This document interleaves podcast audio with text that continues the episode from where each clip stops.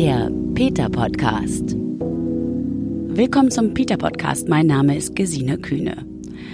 Ihr habt euch schon mal Gedanken gemacht, was gerade im Kopf der tierischen Mitbewohner so vorgeht?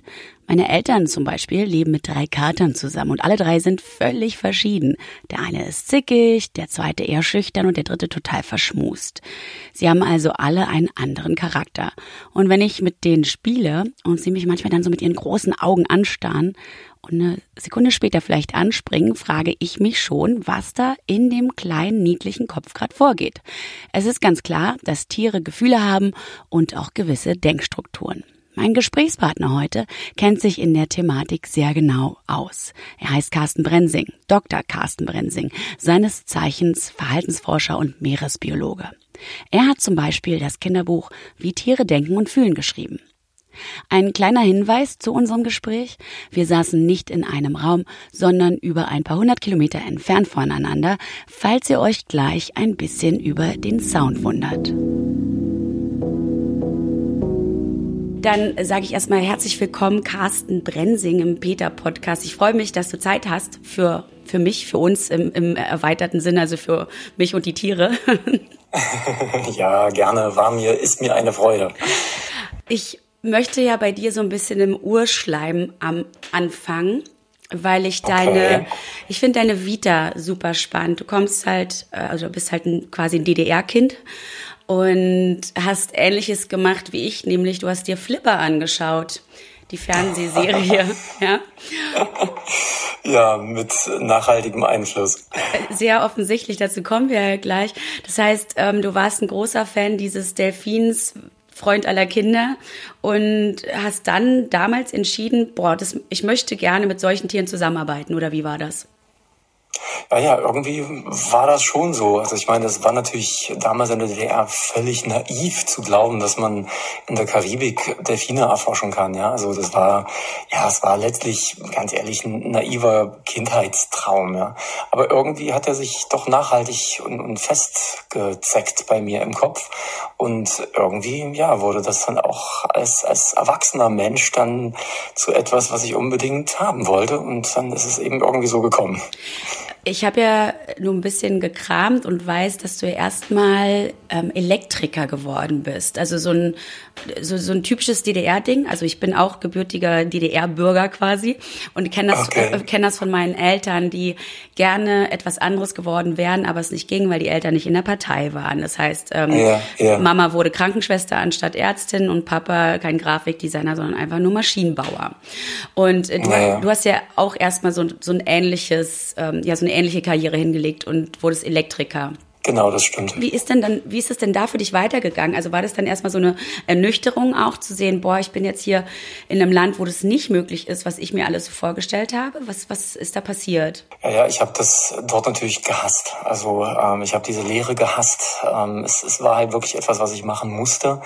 Und ähm, äh, ja, heute bin ich sogar auch ein bisschen dankbar dafür. So eine handwerkliche Lehre ist gar nicht so schlecht, aber ähm, ich hätte auch auf diese zwei Jahre verzichten können. Ja? Und ich habe dann, sobald das möglich war, also nach dem ersten Lehrjahr, habe ich dann halt ähm, ein Abitur auf der Volkshochschule nachgemacht und habe da dann halt ähm, mich sozusagen äh, intellektuell darauf vorbereitet, was mich da in meinem Leben erwarten, ähm, erwarten soll. Und ähm, ja, also für mich ist diese Elektrikerzeit auch ein bisschen was, was ich so aus meiner Biografie verdränge. Also ich habe da nicht so viele schöne Erinnerungen. Mhm. Und äh, mit dem Abitur warst du dann ja in der Lage, ein Studium anzufangen. Das war aber alles noch in der DDR. Das, und und ähm, du musstest schon in den Westen erstmal, um dann deine Träume zu verwirklichen. Ganz genau. Also ich habe ähm, da die äh, an der Volkshochschule, das war alles noch äh, zu der DDR-Zeit. Und ich bin dann halt äh, 89 tatsächlich so in dieser Flüchtlingswelle, also eigentlich als einer der ersten in dieser Flüchtlingswelle ähm, rüber. Also hatten das das ein Jahr vorher geplant. Ich hatte eigentlich einen japanischen Brieffreund, der äh, da Pässe fälschen wollte und wir hatten uns mit dem in Taschkent, also in Russland, verabredet und ja, dann hatten wir noch ein paar andere ähm, kleine Abenteuer. Meine Frau hat da gerade ein Buch zu veröffentlicht, in dem sie unser ganzes Abenteuer aus diesen sechs Wochen, die wir da erlebt haben, äh, aufgeschrieben hat. Eine Liebe ohne Grenzen hat es der Verlag genannt. Und ja, aber dann war es irgendwann so, dass wir halt nach diesem Sommer 89 in Göttingen waren und ähm, ich habe dann dort angefangen, Biologie stud zu studieren und äh, bin dann da nach zwei Jahren halt nach Kiel gegangen, weil man dort halt Meeresbiologie studieren konnte. Und äh, das war dann einfach ganz grandios. Also da habe ich das Gefühl gehabt, ich bin in meinem Leben angekommen. Das ist ein super spannendes, sehr vielschichtiges äh, Studium gewesen und ja, war ganz, ganz toll. Bevor wir da jetzt ein bisschen äh, weiter in, in deinen Karriereablauf gehen, wie du dann quasi zum Tierrechtler wurdest, interessiert mich da an der Stelle doch schon, wie war denn so dein Verhältnis zu Tieren generell? Also hattet ihr Haustiere?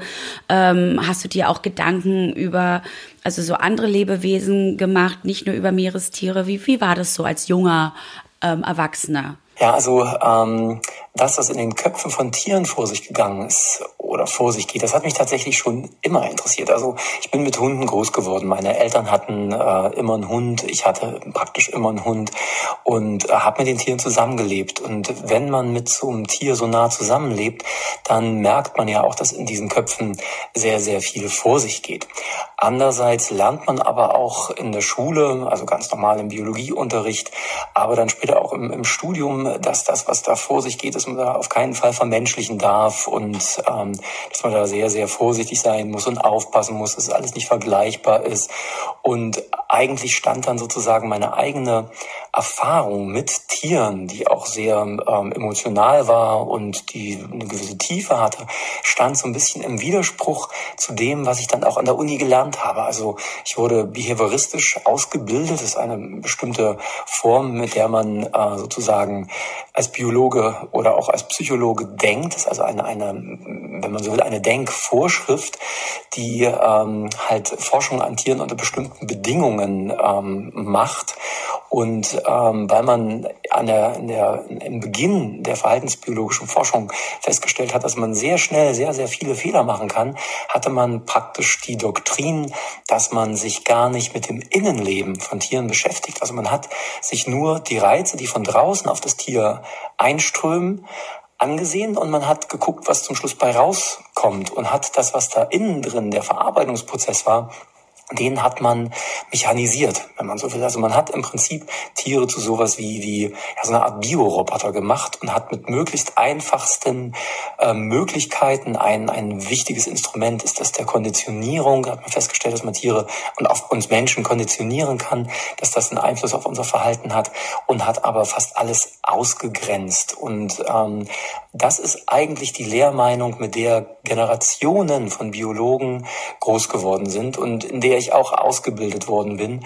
Und ähm, ich habe dann erst, äh, also dieses, dieses natürliche, naive Wissen, was ich von Tieren hatte, stand da im Widerspruch dazu. Und ähm, natürlich lebt man irgendwann mit dem Widerspruch, weil man sagt sich ja, naja, man kann es halt nicht besser wissen. Wir können ja tatsächlich nicht reingucken. Nur ist das heutzutage nicht mehr der Fall. Wir können tatsächlich in die Köpfe von Tieren reingucken. Wir können Nerven ableiten. Wir können Hormone analysieren. Wir können Neurotransmitter analysieren. Wir können sogar lebenden Gehirnen mit bildgebenden Verfahren beim Denken zugucken. Und was wir feststellen, ist, dass das alles völlig vergleichbar mit dem ist, was in uns Menschen passiert. Und ähm, als ich das irgendwann rausbekommen habe, da wurde dieses Thema, wie denken und fühlen Tiere praktisch zu, zu meiner, ja, zu meinem Kerninteresse. Und, und dann habe ich angefangen, darüber Bücher zu schreiben. ja, ähm, ich, ich muss ja noch mal kurz bei diesem quasi Universitätslehrplan bleiben. Ist, das kam mir als erstes so der Gedanke, ist das vielleicht so ein Wissenschafts-Selbstschutz, damit Menschen, die vielleicht zu empathisch sind, nicht dann äh, dahin abrutschen, das Tier ja zu vermenschlichen und dann bloß nicht mehr dran forschen wollen. Also war das so eingeführt, also meinst du, dass es die Wissenschaft so eingeführt hat, einfach so, dass es halt wissenschaftliche Ergebnisse gibt und man Tiere zu, zu Forschungszwecken einsetzen kann? Ja, also ähm, kann natürlich keiner so genau im Nachhinein sagen, aber ähm, ich habe halt für Brems Tierleben habe ich die Ehre gehabt, ein Vorwort schreiben zu dürfen und da habe ich mich sehr intensiv mit dieser Zeit von Alfred Brehm und auch der Zeit, die danach gekommen ist, beschäftigt spricht. Und das ist im Prinzip die Geburtsstunde des Behaviorismus. Ja. Und äh, da habe ich, ich habe wirklich versucht, sehr, sehr viel zu lesen und auch Zeitzeugenberichte aus der Zeit mir anzugucken. Und man hat da eher den Eindruck, dass das nicht mit Vorsatz geschehen ist. Das ist eine Entwicklung gewesen, auch eine wissenschaftlich gesehen sehr vernünftige Entwicklung, denn es gab damals ein, ein Pferd, der kluge Hans hieß der, und dem hat man auch sicherlich bedingt durch Alfred Bremen, der sehr stark vermenschlicht hat und der ähm, sehr, sehr viel Tieren zugetraut hat. Und, und, damals hatten viele Menschen vielleicht sogar ein besseres Weltbild als, als die Menschen heute, ja, weil Alfred Bremen so viele richtige Sachen gesagt hat. Er hat auch oft völlig daneben gelegen mit seiner Vermenschlichung, aber oftmals lag er richtig. Und in, in diese Welt hinein oder in dieser Welt, in der so viele von Alfred Bremen gelesen hatten und äh, Tiere glaubten, verstanden zu haben, hat man Tieren tatsächlich sehr, sehr viel Intellekt auch zugetraut. Und ein ganz bekanntes Beispiel ist dieser kluge Hans, der war so klug, dass man sich regelrecht fast mit ihm unterhalten konnte. Ja, der konnte abstrakte Fragen beantworten, der konnte schreiben, der konnte rechnen. Und das war auch damals spektakulär. Und das, das Faszinierende war, dass das Tier das ohne seinen Trainer konnte. Weil oft hat man halt auf Jahrmärkten und so hat man gesehen, dass der Trainer irgendwelche Tricks gemacht hat und dem, dem Tier dann irgendwelche Signale gegeben hat. Aber bei dem klugen Hans war das nicht der Fall. Da konnte jeder aus dem Publikum kommen und konnte Fragen stellen. Und das Pferd hat die richtig beantwortet. Und es war wirklich ein, ein Spektakel. Und keiner konnte es erklären. Und damals hat die Königlich Preußische Akademie der Wissenschaften hat ein, ähm, ein Gutachten in Auftrag gegeben, um das zu prüfen. Und die hatten tatsächlich, also angeblich, so, so steht es in den Büchern, hatten die ihren Bericht schon fertig und wollten diesem Tier eigentlich menschenähnlichen Intellekt bestätigen, bis dann ein, ein Student nochmal einen kleinen Versuch gemacht hat. Der hat das, der hat die Experimente gemacht, aber der hat dem, dem Tier die Augen zugebunden. Und plötzlich konnte der kluge Hans nichts mehr. Weil was die damals nicht gesehen haben, ist, dass, ähm, dass das Tier vermutlich in uns Menschen sehr, sehr, sehr, sehr gut lesen konnte und uns sehr, sehr gut verstanden hat in unserer Ausdrucksform, besser als wir Tiere verstehen. Und ähm, das ist spektakulär, weil, weil heute spricht man da oder diskutiert man, ob Pferde eben eine Theory of Mind haben und das ist so ziemlich das Höchste, was man kognitiv, erreich, kognitiv erreichen kann. Also die Fähigkeit, sich in andere gedanklich hineinzuversetzen. Da simuliert man man sozusagen den anderen. Und ähm, das hat man aber damals nicht gewusst und nicht verstanden. Da hat man nur gesehen, ach, okay, war ja doch nur ein Trick. Das, das Tier hat ja nur in uns gelesen und hat nicht wirklich die Rechenaufgaben äh, gelöst und nicht wirklich äh, buchstabiert und so weiter. Und äh, das hat damals dafür gesorgt, dass wie so ein wie so ein Ruck durch die damalige Wissenschaftswelt gegangen ist. Und da ist dann letztlich der Behaviorismus raus entstanden, weil man hat sich gesagt, ja, wir können ja nicht in den Kopf reingucken, also müssen wir Fragen stellen, die wir auch wirklich beantworten können. Und alles, was darüber hinausgeht, das verbieten wir uns, weil wir können es ja eh nicht wirklich beweisen. Und äh, das war halt ganz lange Wissenschaftsdoktrin. Und dann kam eine andere Entwicklung dazu.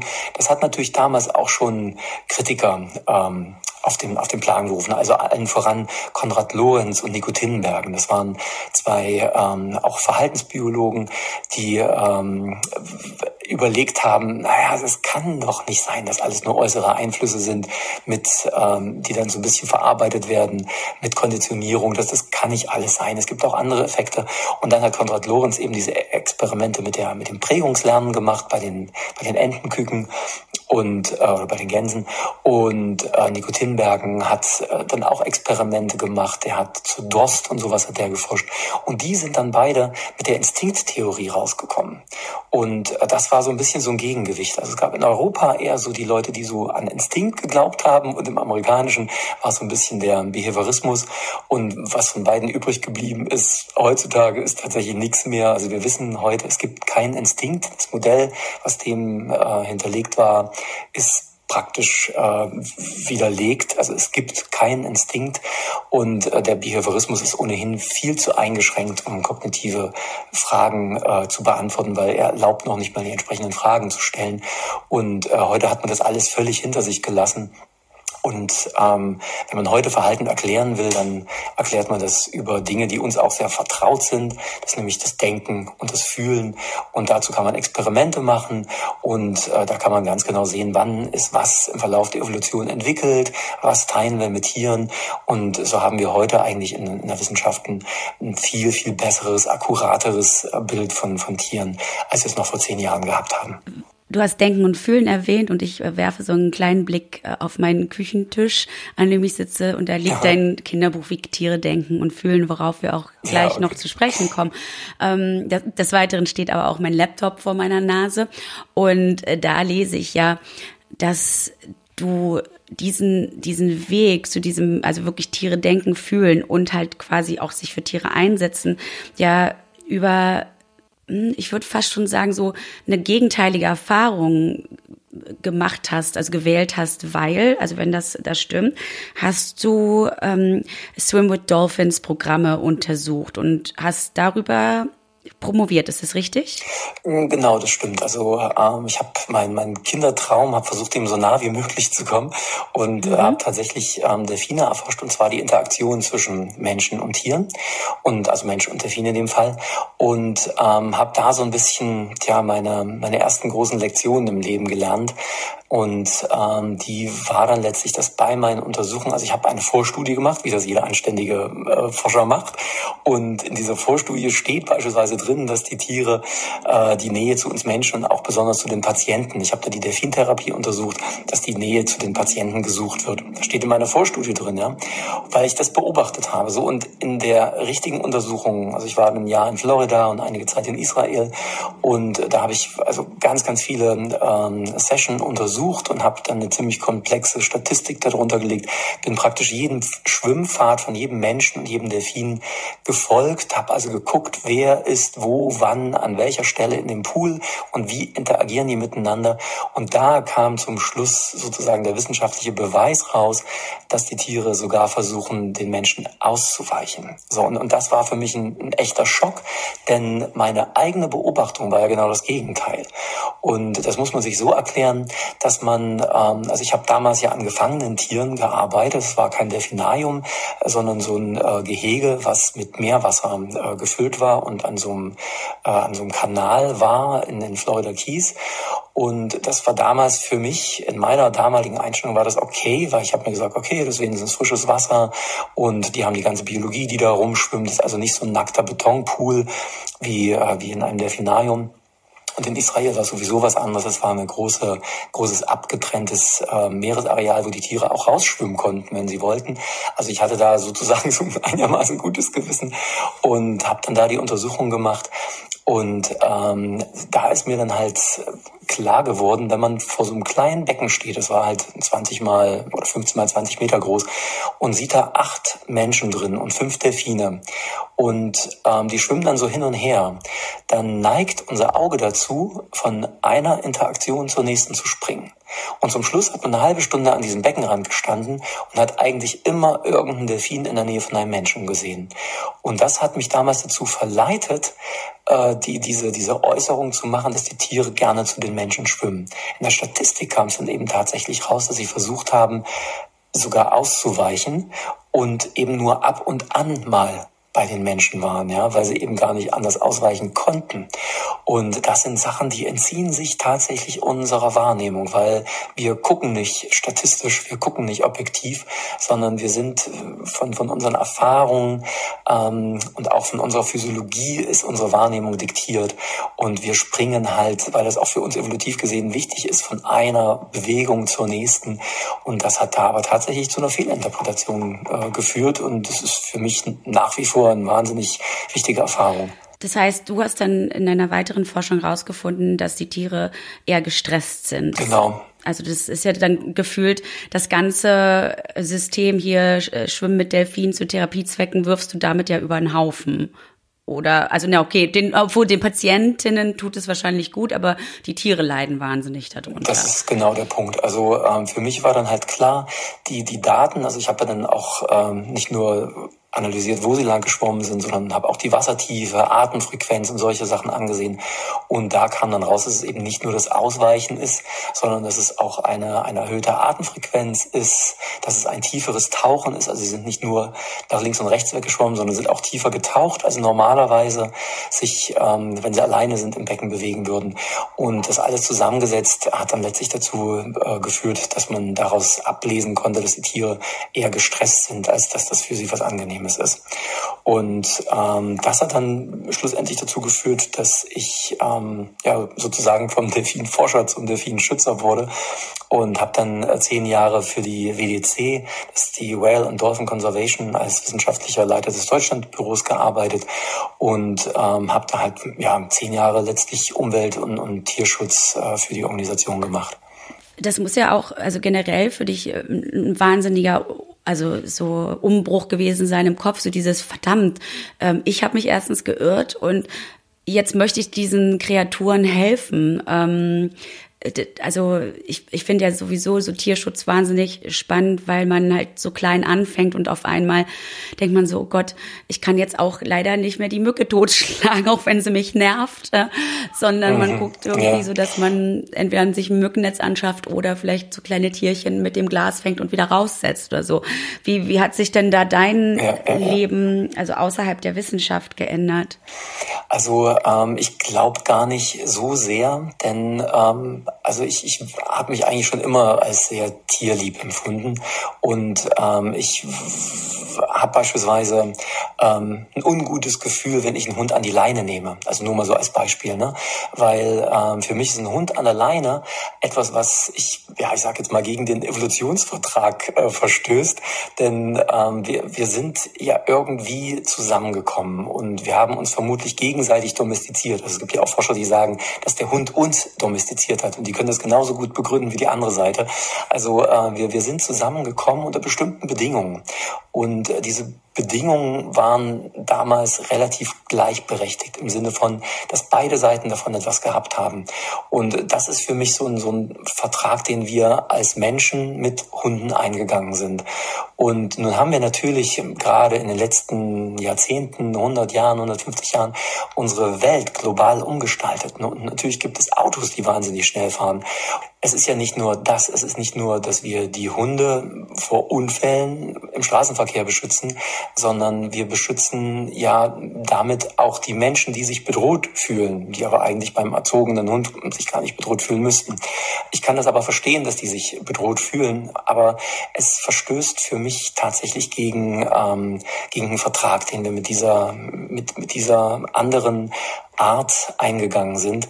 Und ähm, ich finde es ganz, ganz schade, wenn sich Städte, wie es auch in meiner Heimatstadt der Fall ist, in, in Erfurt äh, zu einem grundsätzlichen Leinenzwang verpflichtet sehen und den dann auch mit großer Vehemenz durchsetzen. Also mein Hund ist beispielsweise vor ein paar Wochen gestorben und ähm, ich habe mich jetzt entschlossen, nicht wieder einen Hund zu nehmen, weil ich den hier in Erfurt einfach wirklich immer an der Leine führen muss. Und ähm, mein, mein Hund Darwin, der war gestört. Also der ist, wir sind vor zehn Jahren nach Erfurt gezogen, da war er ganz klein ist ähm, sozusagen hier groß geworden, musste sehr viel an der Leine gehen, ist nicht in dem Sinne sozialisiert worden, wie ich das aus meinen anderen Erfahrungen mit Hunden kenne, in Berlin, in Kiel. Ähm, und er ist tatsächlich ein, ein gestörter Hund gewesen. Für mich ist es halt ganz, ganz wichtig, dass wir, wenn wir mit Tieren umgehen, also ich bin natürlich auch, also dadurch, dass ich mit Tieren groß geworden bin, bin ich großer Verfechter davon, die Nähe zu Tieren zu suchen, um dadurch eben auch eine emotionale Bindung zu Tieren zu bekommen. Aber wir müssen halt ganz, ganz toll aufpassen, dass diese Bindung, die wir da herstellen, nicht einseitig ist. Also nur mal ein, ein Beispiel, um jetzt bei Hunden zu bleiben, was ich damit meine. Beispielsweise habe ich äh, meinen Hund in Berlin, ähm, als ich da gewohnt habe, ich, ich habe den immer gefragt, wo er hingehen will. Also wenn ich aus dem Haus rausgegangen bin, der ist ohne Leine gelaufen. In Berlin ging das ohne Probleme. Ich bin sogar äh, auch in der Stadt mit dem gegangen, ja. Und äh, ich habe den gefragt, na, willst du jetzt da oder dort lang? Und der hat sich mal an dem Tag dafür, mal dafür entschieden. Und äh, das ist, ähm, darüber habe ich auch viel geschrieben in meinen Büchern. Ähm, diese Form von Dialog ist ein ganz, ganz wichtiges Instrument, um soziale Nähe zu schaffen. Weil ein Dialog ist ein Miteinander, ist ein Hin und Her.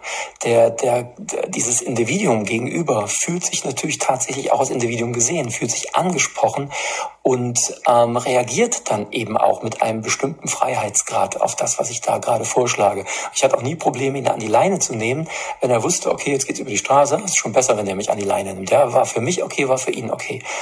Und was ich halt ganz wichtig finde, ist, dass man wenn man ein, ein intensives Erleben mit Tieren haben will, dass man genau diese Dimension zulässt. Das Tier muss seinen Willen artikulieren können, weil ansonsten fehlt einem eigentlich die Hälfte vom Sozialleben. Es ist ja kein Sozialleben, wenn ich immer sage, wo es lang geht. Ja, dann habe ich ein ferngesteuertes Tier. Sozialleben ist ein Geben und Nehmen, ist ein Hin und Her.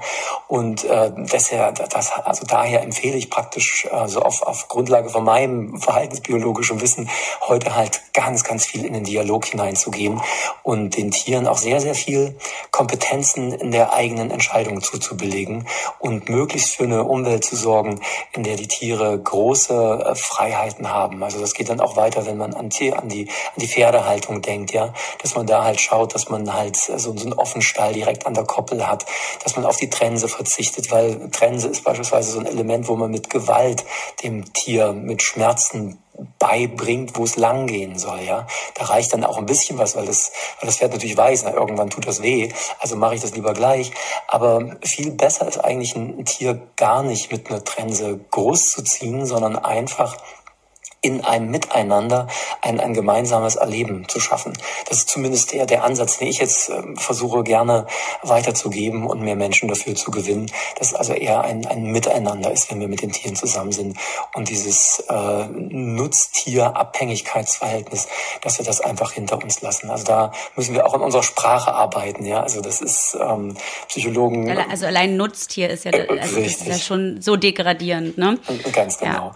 Also da gibt ja. es ganz, ganz viele Beispiele, wie wir selber versuchen, um unsere eigenen moralen, moralischen Ansprüche herumzukommen. Also Psychologen sprechen da von kognitiver Dissonanz. Also wenn wir ähm, etwas haben, was im Widerspruch zu unserer Moral steht, also beispielsweise wenn ein Land ein anderes überfallen will, ja, dann muss man ja die Soldaten dazu kriegen, äh, das andere Land zu überfallen.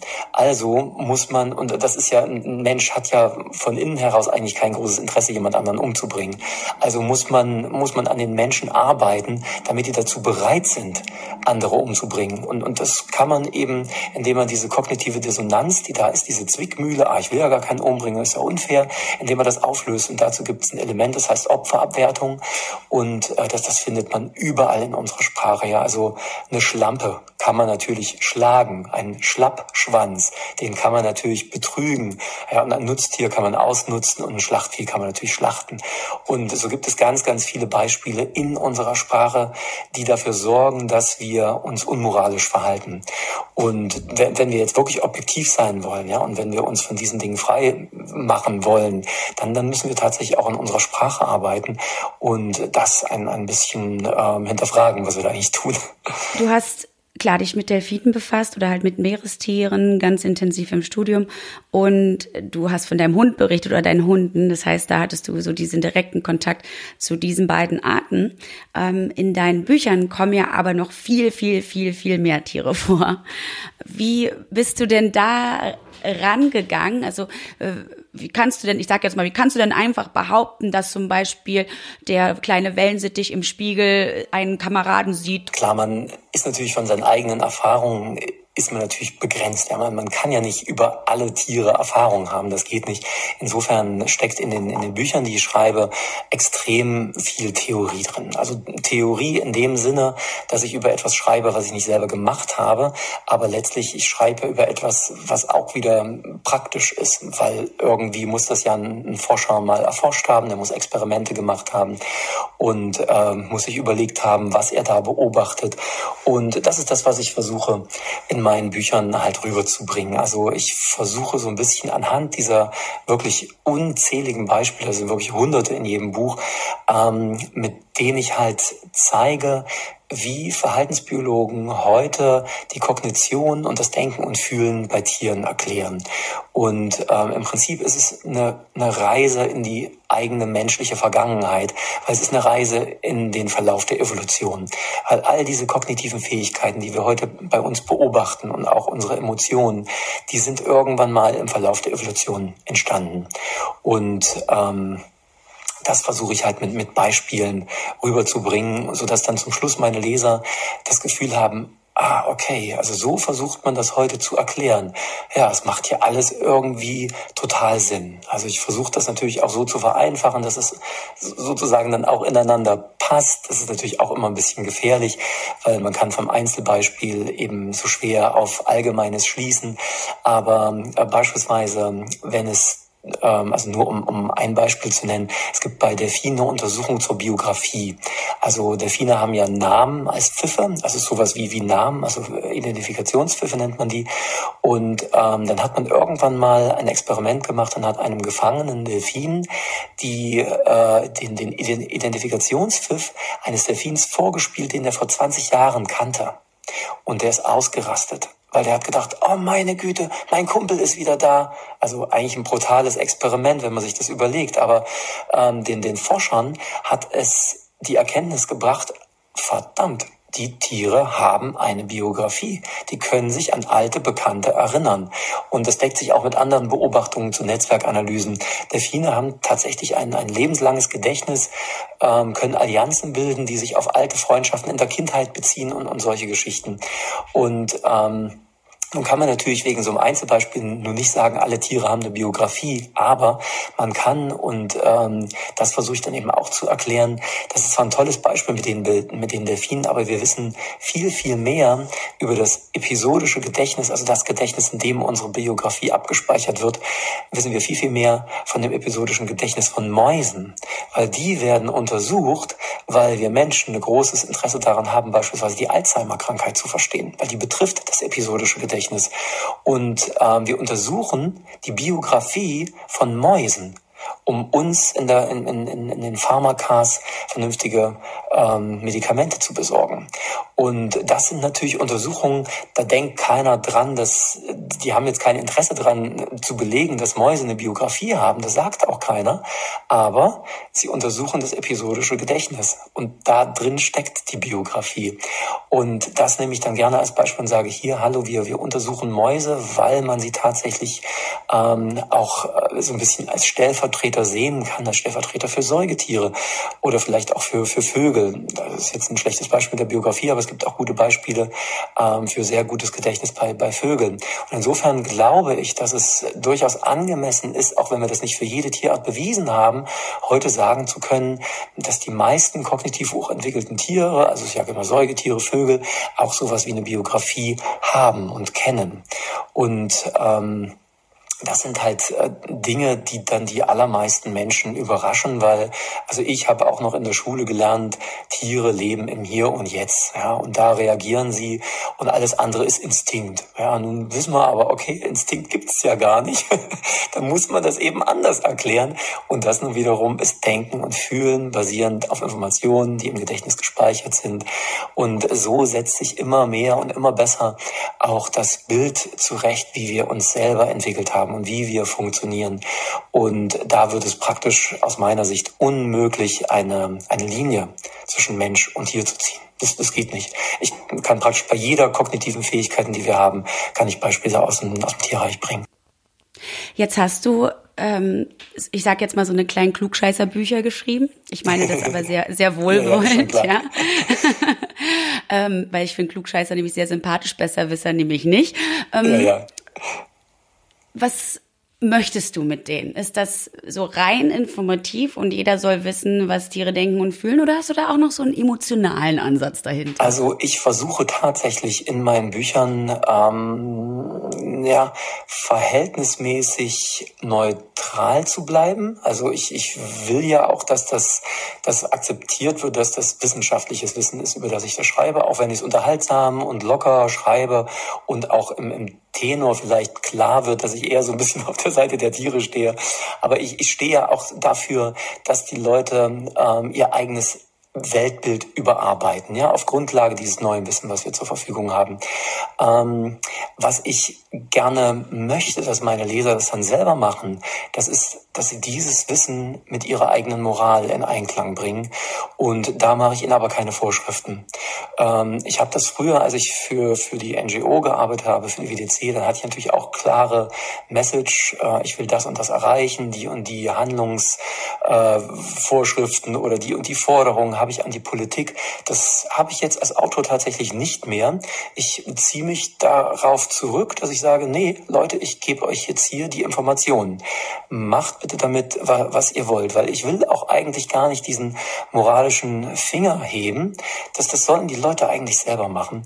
Und ähm, ich habe mir jetzt auf die Fahnen geschrieben, Leute, informiert euch und, und dann überlegt euch, wie, wie ihr das in Einklang mit eurer eigenen Moral bringt. Und die meisten Menschen, die ich kenne, sind jetzt durchaus berührt, ähm, sehen praktisch Tiere mit mit einem, mit einem veränderten Blickwinkel Viele haben auch, also so kriege ich es so aus Lesungen äh, reflektiert und ah, das habe ich doch schon immer gewusst, ja. Die haben sich sowieso schon daran gehalten und haben ihr Leben und ihr Verhalten darauf eingestellt und sehen sich jetzt eher bestätigt, dass das jetzt nicht nur ihre, ja, ihr naives Tierbild ist, sondern dass es tatsächlich eben auch auf einer äh, relativ seriösen wissenschaftlichen Grundlage beruht. Und andere wieder denken, ja, da muss ich mir das vielleicht auch nochmal überlegen. Und so soll eigentlich jeder äh, mit meinem Büchern das machen, was für ihn gerade das, das Beste ist. Weil ähm, ich weiß ja sowieso nicht, wo mein Leser gerade steht. Ja, Die einen sind vielleicht von irgendwas gelangweilt und ähm, die anderen ähm, sind vielleicht auf den Schlips getreten. Und das will ich eigentlich nicht. Ich, ich will, dass die das Wissen haben und dann damit arbeiten. Mhm. Aber lass uns doch mal kurz über Schweine sprechen. Ich finde Schweine wahnsinnig niedlich. Ich ähm, hatte das ja. Glück, vor vielen Jahren mal in Woodstock äh, in einer Farm Sanctuary ein paar Schweine kennenzulernen mhm. und ähm, war begeistert. Also ich war wirklich begeistert von deren, also die haben so eine Art, ja, so ein liebenswürdiges Verhalten. Ähm, ja. Mir ist sehr bewusst, dass Schweine sehr klug sind. Mhm. Ähm, was, was kannst du denn so alles Tolles über Schweine zu erzählen? Also es gibt eine recht äh, coole Veröffentlichung, die sich äh, praktisch angesehen hat, was wir schon über Schweine wissen. Ist erschreckend wenig, ja. Also das muss man dazu sagen. Ähm, aber andererseits ist es auch wieder relativ viel. Auf jeden Fall in dieser Veröffentlichung wurde sozusagen alles zusammengefasst, was wir bisher über die Kognition wissen. Und da war die Conclusion, dass Schweine durchaus auf dem kognitiven Level von Schimpansen stehen. Ja? Also da gibt es sehr viele Hinweise, die, die genau dazu sprechen. Die sind halt auch sehr sozial. Um so ein komplexes Sozialleben, wie es die Tiere haben, zu managen, muss man kognitiv relativ hoch entwickelt sein. Ähm, also das spricht, spricht sehr, sehr viel dazu. Nur ähm, wissen wir tatsächlich noch gar nicht so viel über Schweine, weil wir diese Forschung gar nicht betrieben haben. Wir haben nämlich nur anwenderorientiert geforscht. Also beispielsweise kenne ich eine Veröffentlichung, die haben sich, also weil ich auch so ein bisschen äh, mich in der Akustik ganz gut auskenne und sehr viel dazu gearbeitet habe, ähm, die haben Schweinerufe analysiert und wollten rauskriegen, ob man in der Art und Weise, wie Schweine rufen, ähm, Stress wahrnehmen kann. Das sollte natürlich dann dazu äh, dienen, ähm, gestresste Schweine halt äh, zu erkennen und denen vielleicht zu helfen. Das das war zumindest die, die wissenschaftliche Idee dahinter. Aber wenn natürlich ein Bauer sich jetzt einen, einen Stressdetektor kauft, dann wird er den vermutlich auch zur Zucht einsetzen. Das heißt, er wird mit den Tieren, die leicht gestresst sind, nicht weiter züchten. So, und dann züchten wir also Tiere. Wir züchten sie an wirklich, und da kann ich durchaus bestialische Haltungsbedingungen. Ähm, wir, wir züchten Tiere, die damit besser zurechtkommen.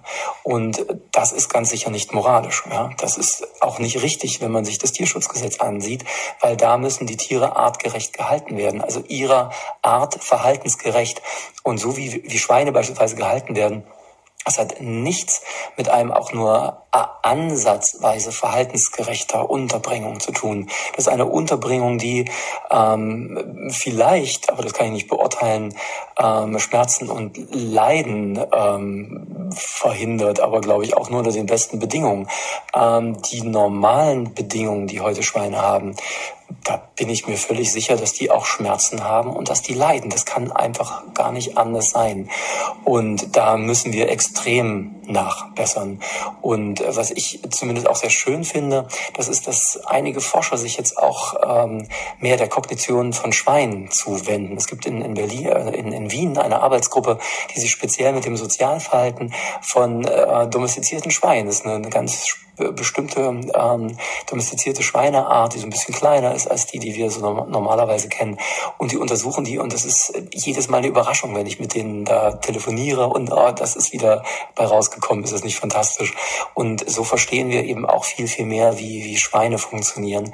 Und ähm, ja, das, was wir in der, in der industriellen Schweinehaltung machen, für das kann ich kein anderes Wort finden, als dass das bestialisch ist. Es ist völlig unnormal. Und ich, ich glaube, dass uns da auch folgende Generationen glaube ich, sie die Nase rümpfen und ähm, sich, sich fragen, wie man sowas machen konnte. Bekommst du manchmal so Anfeindungen, dass, dass irgendwie Lehrerinnen, andere Menschen, die unterrichten, sagen, Entschuldigung, Entschuldigung, Herr Brensing, was haben Sie denn da für einen Mist veröffentlicht? Wie wollen Sie denn das bitte belegen? Es gibt es manchmal in Ansätzen. Also beispielsweise war ich mal ähm, in einer Radio-Talkshow und ähm, da rief dann ein, ähm, ein, ein, ein Priester an und war irgendwie von dem, was ich erzählt habe, so ähm, ja, so gekickt, dass er äh, gesagt hat, so, und jetzt werde ich in meiner Gemeinde für nächstes Wochenende ein Grillfest anberaumen, ja, um mal richtig viele Schweine zu grillen. Und aber das ist wirklich die Ausnahme. Und da ging es dann auch, das war dann aber in der Presse, da gab es ganz viele Leute, die sich dann beschwert haben. Da gibt's ja auch, unter Theologen ist das ja auch völlig umstritten. Es gibt ein, ein, ein Institut für zoologische Theologie, die untersucht, wie jetzt beispielsweise auch in, in der Bibel das Tierbild ähm, geschaffen wird. Ja, da gibt's also ganz, ganz tolle Leute, die auch ähm, durchaus sehr, sehr tierliebes Verhalten aufgrund einer religiösen Ausrichtung ähm, empfehlen, ja, weil sie glauben, äh, dass sie das, also diese Empfehlung in, in der Bibel entdecken. Also da, das geht natürlich total weit auseinander. Also insofern ist das wirklich eine, eine große Ausnahme gewesen. Und normalerweise ist es so, dass äh, jetzt speziell unter Pädagogen, ähm, dass die meinen Wissen relativ ähm, dankbar aufnehmen und sehr interessiert daran sind und auch selber feststellen, dass sie da Defizite haben. Und das liegt natürlich nicht an ihnen, sondern das liegt ähm, an der Art und Weise, wie sie ausgebildet werden. Also das ist ähm, praktisch, dass das liegt an dem, was die Universitäten anbieten und auch was der Lehrplan vorgesehen hat. Und da bin ich sehr dankbar, dass jetzt ähm, die äh, Bundesagentur für politische Bildung, das ist wie, wie so ein Verlag der Bundesregierung, dass die ein, ein Band herausgebracht hat, der dieses Thema aufgegriffen hat. Und ähm, also haben Tiere Rechte heißt das Buch, kann man sich auch umsonst ähm, runterladen. Das PDF haben also ganz, ganz viele äh, kluge Leute mit dran geschrieben.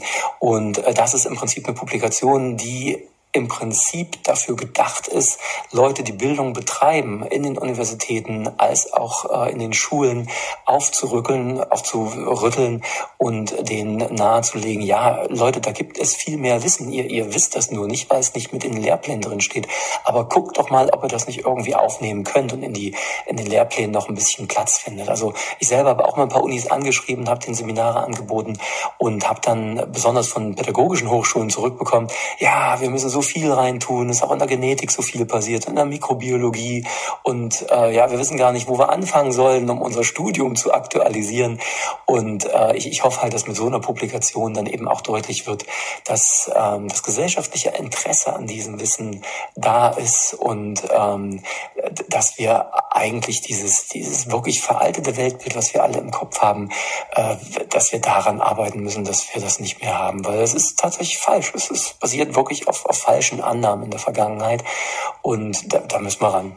Also ähm, ein Beispiel aus meiner äh, Zeit, wo ich noch direkt aktiv äh, europäischen Umweltschutz gemacht habe. Also ich hatte die große Freude, bei einem Durchbruch im, im Meeresumweltschutz dabei zu sein, nämlich dem Verbot der, der Treibnetze, was war, war wirklich eine brutale, völlig unvernünftige Fischereimethode war.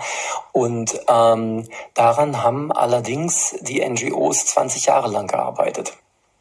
Ja, und ähm, mit diesem Wissen, was wir, worüber wir hier jetzt diskutieren, wird es vermutlich nicht sehr viel anders sein. Also ich habe mich riesig gefreut, dass ich jetzt dieses Kinderbuch schreiben konnte und hoffe auf so einen, auf so einen Effekt der Eigendynamik, weil vielleicht können Sie sich auch noch dran erinnern, ähm, irgendwann waren Dinos total cool, ja, und plötzlich wussten die Kinder, die in der Schule Biologie gemacht haben, wussten die mehr über Dinosaurier als die Lehrer. Und plötzlich hatten die Lehrer, oh verdammt, jetzt muss ich da mal gucken, ja, ich kann mich ja nicht von, von meinen Schülern vorführen lassen, ja. Und äh, so hoffe ich halt, dass es so einen Effekt halt auch gibt, sodass man sozusagen, ohne dass es direkt Teil des Lehrplans ist, von hinten ein bisschen reinschleicht.